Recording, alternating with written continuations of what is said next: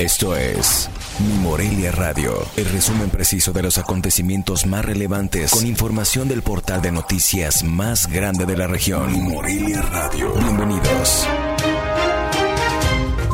Miércoles se presentó una iniciativa de reforma al Código Penal del Estado para que las agresiones al personal médico queden tipificadas de manera permanente, más allá de la actual contingencia sanitaria por el COVID-19 y que la discriminación hacia el personal médico sea perseguida de oficio. El delegado de la Procuraduría Federal del Consumidor en Michoacán indicó que está a la espera de que aficionados que compraron el bono Monarca presenten su queja o denuncia para comenzar con el trámite del reembolso, luego de oficializarse la mudanza de Monarcas a Mazatlán, Sinaloa. Personal de la Coordinación del Centro Histórico de Morelia y el Instituto Nacional de Antropología e Historia iniciaron la remoción de grafiti y pintas en el acueducto de la ciudad. El costo total de limpieza será de 264 mil pesos.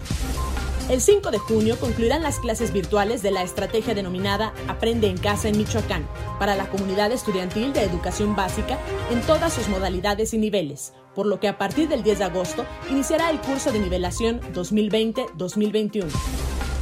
El presidente de Morelia, Raúl Morón Orozco, adelantó que está en pláticas con los directivos de la organización Ramírez para la reapertura de las salas de cine en Morelia.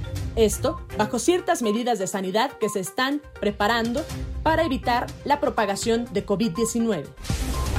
La Secretaría de Salud de Michoacán informó el pasado martes que en el estado suman 182 defunciones y 2.133 casos de coronavirus.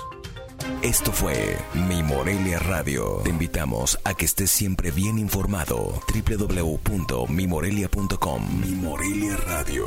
Hasta la próxima.